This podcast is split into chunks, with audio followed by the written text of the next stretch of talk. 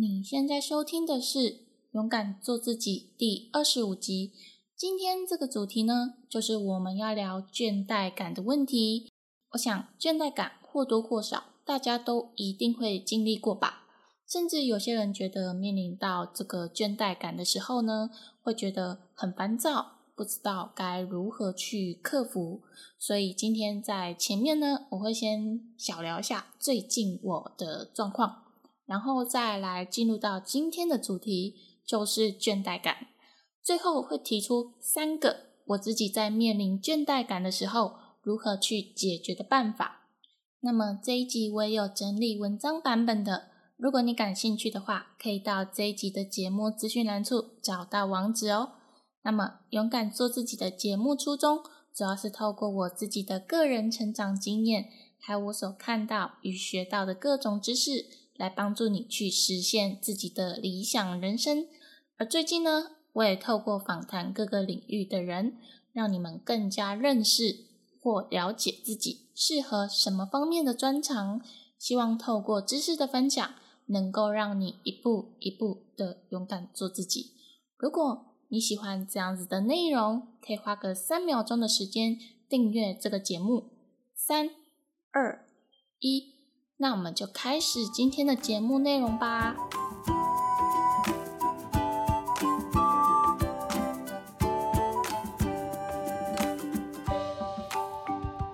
本周的正能量语录是：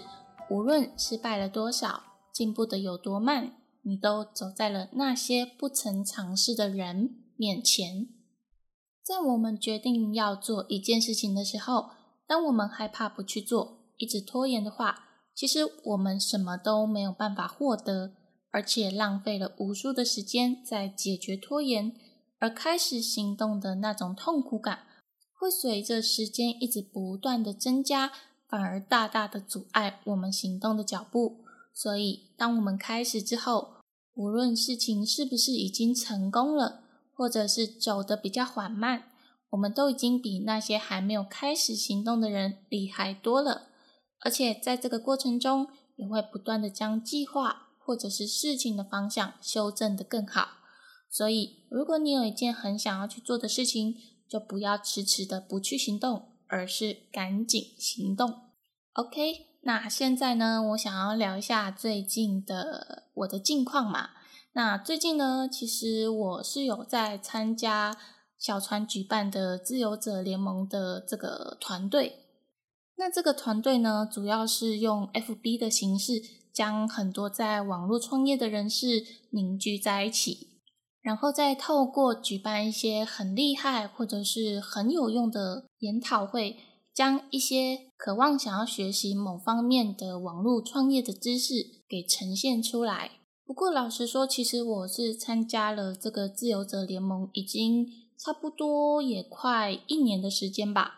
在一开始的前半部分，其实我是比较少在参与这个社团的，毕竟我自己有很多的事情要忙，也不太可能有这么多时间去学习。后来呢，我就是自己有比较多时间了嘛，然后就开始去看一下这个社团里面提供的一些知识。其实啊，认真去学习的话，会发现有很多的知识都可以在这个社团里面学到很多，而且。基本上，它不是像我们一般在购买线上课程一样，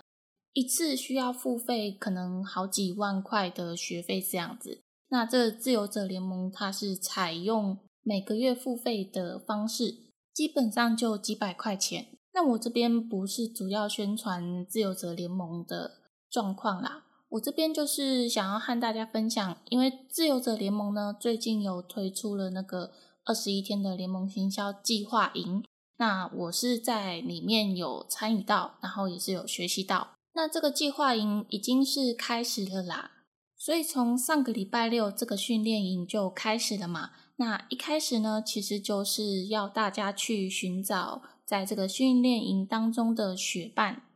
总共参加的人数大概是两百人嘛。那基本上学伴的人数就是五到七个人为主。然后又再另外划分出一组是属于同样性质或者是相近性质的人聚集在一起的一个蛮大的分组。虽然说我到现在还是蛮不太清楚这里面分组的主要含义到底是为了什么，但是就当时在分组的状况来说，还蛮混乱的。因为那个时候本来在最早期寄信的时候是说八点钟开始这个学伴分群的活动，就是晚上八点，可是后来就是。正确时间是九点，那因为我没有再去细看嘛，所以就是我八点就先开一下那个训练营的社群。那我们是用那个赖的社群去做讨论的。然后你知道我在八点开的时候才发现，哎，原来在八点以前，大概七点多的时候就已经有人开始在做一些自我介绍啊，然后。问问看有没有什么人想要一起当学伴啊，一起学习，就是会觉得说，哎，为什么大家这么早就开始这么热烈的就已经参与到这个活动里？反正我当下是觉得说，哎，有一点紧张，因为毕竟我也说过我自己也是一个内向害羞的人嘛，那不外乎在网络上，当然也是会有一点内向一点，所以那个时候其实大家就已经开始。在找组员的时候，就心里就会想说：啊，难道我这个边缘人是不是又要落后了，或者是又成为了一个边缘人物呢？就是还蛮紧张的啦。不过老实说，虽然最后有成功的分到组员，可是我觉得其实，在分组的当天的那个时刻，大家都还蛮混乱的。因为毕竟在赖的群组，如果你有在群组里面讲话的话，你应该会发现，就是如果很多人同时讲话的时候，那个讯息就会跳得很快，然后有些人可能刚刚讲完话，然后就那个留言就被洗掉了。所以，即便你现在当下去做自我介绍的时候，可能还有些人来不及看你的自我介绍，就已经被其他人的自我介绍给覆盖掉。所以就会变成说场面还蛮混乱的，而且又加上哎，有些人可能在当下有其他工作要做啊，所以就是先贴自我连接介绍啊。那当有人去找他们的时候，那因为他们在工作，就没有办法及时的回复，这样子的情况就会变成说，询问对方有没有意愿要当自己的学伴，可是。对方却因为工作就迟迟没有办法回复，就会不知道说到底是不是应该要去寻找下一个人。所以我觉得这是在线上做分组讨论的时候，其实会有困难的地方。但是毕竟这个自由者联盟是汇集了全世界各地对于网络创业有兴趣的人，所以很多人的生活习惯啊，或者是。地区的时差都可能有所不一样，虽然说可以跳脱时间跟空间的限制，但是同样也会造成有一些困扰。这个是我觉得在网络上组成一个训练营，然后又必须要有很多互动上的一个必须要去面对的挑战。虽然说这个训练营才开始没有多久嘛，截至目前为止，我其实还没有感受到很大的。感触，因为毕竟开始没有多久，而且上的课也不多啦，所以其实也没有办法分享太多关于这个自由者联盟里面的这个二十一天联盟行销训练营的心得感想是怎么样的。所以之后如果这二十一天的训练营上完之后，我可能还会再分享一下我在这二十一天训练营学到的一些东西，还有得到的一些回馈。不过，我想可能有些人对于联盟行销到底是什么东西，可能会有点一知半解，不是很了解这个联盟行销是什么概念。其实，联盟行销简单来说，就是你去推广别人的商品，然后你的客人或者是你的粉丝透过你推广的链接去购买，那这个推广者呢，他就能够获得一定比例的佣金。这个就是联盟行销最基础的概念，所以某种程度上来说，它也是属于被动收入的一种。当然，如果你有兴趣的话，也可以上网去查一下，到底什么是联盟行销。我想现在的网络上对于联盟行销这一块，已经有蛮多人在讨论的。如果你感兴趣的话，也可以去查一下。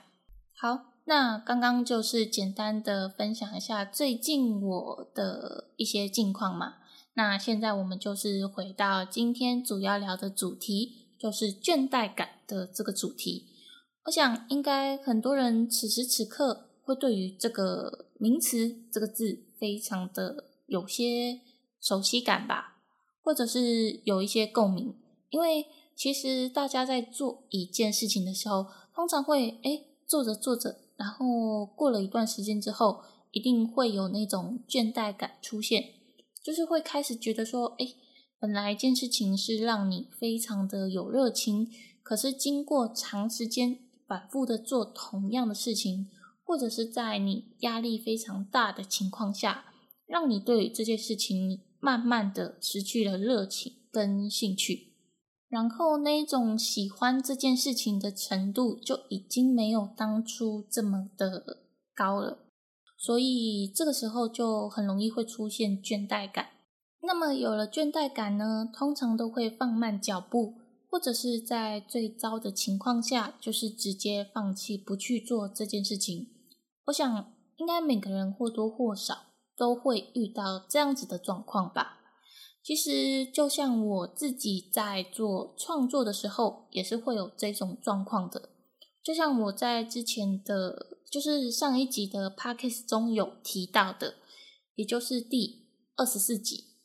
标题是聊聊近况与意识到要有被讨厌、被拒绝的勇气。那这一集中就有提到过，过去我都是自己一个人在创作的情况下，很容易会面临到灵感枯竭的状况，而且我那个时候最常发生的状况就是写草稿啊。写文章啊，会遇到想不出来的状况，然后就会觉得说，哎，好烦哦。然后之后就开始感觉到很厌世，为什么要开始踏上创作这条路？然后就会非常非常的想要放弃。意思就是说，还蛮多负面的话一直在你的脑海里重复的出现吧。而且这种状况就是会持续一段时间，频繁的出现。不过呢，幸运的是，再过一段时间，这种负面的能量的这个出现的频率就会下降很多。可是呢，如果在那段负面频率非常高的情况下呢，我就会觉得说做起事情来很没有什么动力，而且会有一种无力感。那这个时候，我就会觉得那股倦怠感就会涌现出来，而且这种状况我其实是非常的讨厌的。我想应该也不会有人喜欢这样子的状况吧。所以呢，我后来就是反复在思考，我要如何才能够解决这种状况呢？然后我又希望能够让事情做得比过去还要好。所以呢，就如同第二十四集所说到的，我就是现在正在进行采访与访谈的合作项目。其实就目前的结果来说，都是还不错的。而且在采访别人的过程中，我其实会得到很多新的灵感，而且制作完的作品会更加有新的元素在里面。所以每次采访完之后，我其实都会觉得充满了很多的能量，然后我也透过采访对方，学习到更多我所不知道的知识。我想你也知道，我其实本身也是一个很喜欢学习成长的人嘛，所以透过别人的经验让我学习成长，就会让我对于这件事情啊，就是这个合作案的事情，就会更有热忱跟信心继续的做下去。我想过去我自己在做阅读或者是说书这一块啊，都是我自己一个人学习和书本对话，然后整理出文章。虽然说同样也是学习成长啦，可是缺少了人这个元素在里面。我指的是那种人与人之间的情感交流与互动的状况。因为书虽然说可以透过文字之间的交流，可是呢，毕竟书它是一个蛮静态的物品，而且阅读也算是一个蛮静态的活动吧。所以说看了很久，其实还是会觉得很疲累。而且老实说，采访别人，我自己会认为，其实就是在阅读一本人生经历的书。我觉得，嗯，每个人呢，其实每个人的人生经历都可以说是一本非常有智慧的活书。活是活着的活，那书本是书是书本的书啦。所以说，那个每个人的人生呢，人生经历基本上都是非常独特的，非常的与众不同。虽然说可能假设同样是从事插画家的人来说好了，那他们的成长背景还有经历一定是不一样的。而且最明显的是，每个人的思想都是独一无二，都是不一样的。所以我才会觉得，其实每个人都是一本。活书透过采访，其实我也是在执行阅读这件事情，只不过是从纸本的方式转移到人与人之间的互动上。那么，因为采访在我刚刚有讲到的是有人的交流互动，而且每一个人的人生经历都是不一样的，所以会增添很多的新颖性，而且也会比较有特色。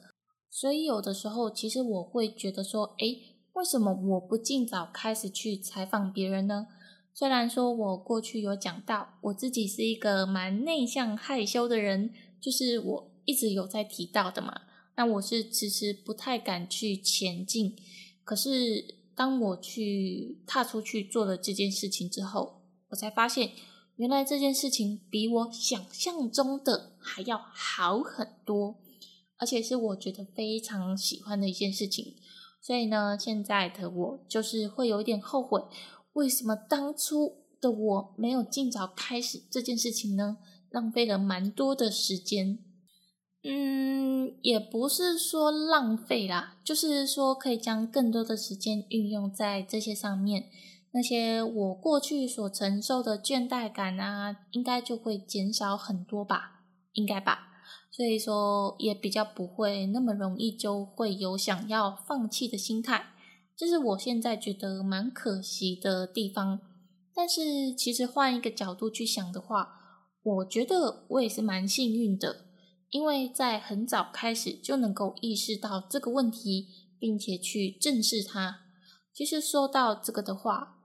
有的时候啊，倦怠感虽然它是一个对我们来说不太好的事情。会让你很想要有放弃的感觉，可是透过我刚刚的例子就可以发现，虽然说倦怠感有很多的负面能量在里面，可是同时它也是一个警示我们的灯，告诉我们此时此刻如果再继续重复这样子的事情，可能会让自己陷入放弃的阶段，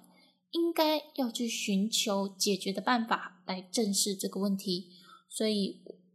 虽然我觉得倦怠感会很不好，但是它同时也是一个很好的朋友，帮助我们去正视一件我们会忽略的事情。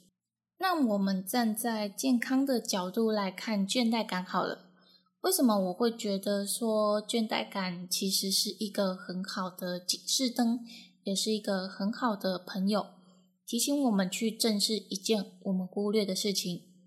在健康上来说，倦怠感会出现以下的症状：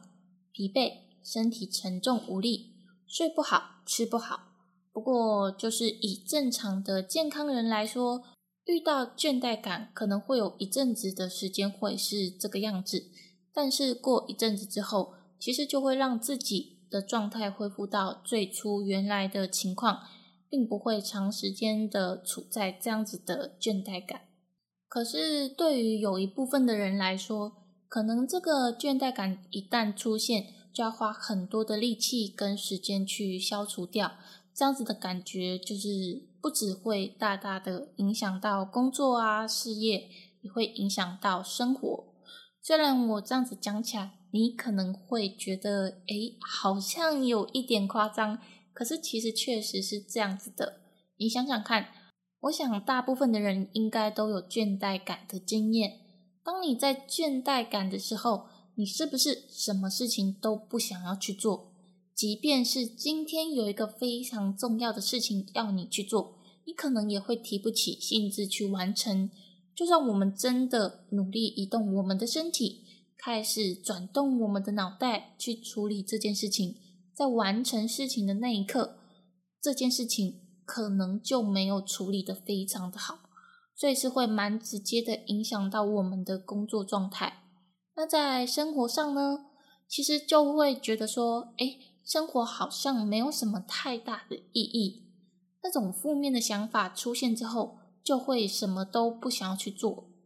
有些人甚至可能会让自己有一阵子过得非常的邋遢之类的，这都是有可能的。所以站在健康的角度上来说呢，其实如果我们不去正视倦怠感的这种状况，就会很容易会影响到我们自己的工作跟生活，甚至。有的时候会对自己最爱的人发脾气，也说不定，所以连带也会影响到我们周围那些爱你的人。我想说到这里，其实你应该能够明白，倦怠感是一个我们必须要去解决的重要问题。所以接下来我会就我自己的经验分享三个我觉得可以帮助你解决倦怠感的方法。虽然说在面临倦怠感的时候，一定必须要有一段时间是可以去调试的。可是我自己使用的这三个方法，能够让我比较快速的让倦怠感的这段时期赶快消失。第一个方法，其实就像我刚刚有讲到的，就是寻找新的灵感或者是新的合作事项来擦出新的火花。因为拥有倦怠感，其实就是一直在重复做同样的事情。会让你感觉到每天事情好像都一样，没有什么新鲜感，所以这个时候就必须要有新的火花进来，让你感觉到新鲜感。所以我自己会认为，要让现在的状态有一个新的火花，最直接的方法就是透过和别人合作，听听别人的想法，采纳别人的意见，再融合自己原先的想法。其实就很容易会产生出新的东西，而这个新的东西其实就是会让你有一种新鲜感存在。我想这个在创作或者是在工作上，应该都是一个蛮有用的方式，你不妨也可以用看看。第二个方法就是好好的放纵自己去休息，什么都不要去想，然后就去做自己喜欢的休闲活动就好。用白话一点又直白的说法呢，就是好好的让自己耍个背吧，嘿嘿。可能有的人会觉得说，耍废不是一个非常废物的行为吗？应该是蛮不好的事情吧。甚至有的人觉得耍一个废就是自己不够认真，应该要被惩罚啦。老实说，我自己在过去的时候，也是对于耍废这个名词有比较负面的想法。觉得说我今天耍个废啊，然后我就会有那个罪恶感。以前的我是比较严重一点呐，虽然说现在我耍废的时候也会有这一种感觉，但是感觉并不像过去这么强烈，而且过去也会很长的责备自己。那这样子的转变是因为我开始意识到，如果你今天认真的耍废。或者是你有一阵子非常用心的在耍废，其实你是在好好的帮自己充电。你看，就像是用笔电啊，或者是手机，好的，用久了，他们的电力总是会从一百帕降到十帕以下，甚至是归零。那这个时候，你如果不让它好好的放在那里充电，那其实你就没有办法再持续的使用它去做其他事情。同样的道理，我们人类呢是肉身做的，比较容易会有精力与体力上的限制，所以在经过一段长时间的做事之后，一定会感到身体很疲累跟倦怠。那这个时候，其实你也可以选择去让自己好好的放松休息，好好的耍个废。但是这个耍废呢，就是有一个要求，或者是有一个呃。既有的基准吧，那这个要求呢，或者是或者是这个基准，就是你去进行耍废的这个休闲活动，必须要是能够让你在做完耍废这件事情之后，有那一种啊充电的感觉，就是觉得又可以再继续向前进的动力出现。如果今天你耍了一个大废完成之后，你依然还是觉得那个倦怠感还是会涌现出来，或者是倦怠的情况更严重，那这个耍废就不是一个真正能够让你休息的耍废。比如说，在过去的时候，我有听到有一个 KOL 吧，他是一名说书的 YouTuber，然后虽然说阅读与说书是他自己的本业，但是其实长时间在做这件事情的时候，一定也会感觉到疲累，会看不下书。那他曾经就有试过，要如何让自己去摆脱这样子的倦怠感呢？他就想说，哎，自己平常是在制作说书的题材，绝大部分都是以有很多知识内容的书籍为题材，看久了其实也会觉得还蛮累的，而且有蛮多的知识，如果在同一个系列上的书上。被很多次的提到，就没有很多新的知识在里面，所以他就试着将阅读知识类型的书籍改成阅读小说。虽然说是转换心境，可是其实在做的事情都是还蛮相像的，就是跟自己的本业是相关的。所以当他看完小说之后，本来以为这样子是一个耍废的休闲活动，没有想到这样子的倦怠感。不但没有消失，而且感觉又比原先更疲累。所以最近他在换另外一个方式，就是去学其他的事情，比如说组组模型啊。诶，可能有些人是他的粉丝，应该会猜得出我讲的是哪位 YouTuber 吧。但是其实我想要表达的是，如果今天你的耍废的活动是跟你的本业非常的相近啊。那其实你很容易会感觉不到那种充电的感觉，所以说建议最好耍废的休闲活动可以是跟你现在本业或者是工作非常没有关联性的事情。那这个其实又可以讲到新鲜感的问题，因为没有关联性嘛，所以才会感觉到新鲜感，这样子才是真的有在休息，找回对工作的热忱跟动力。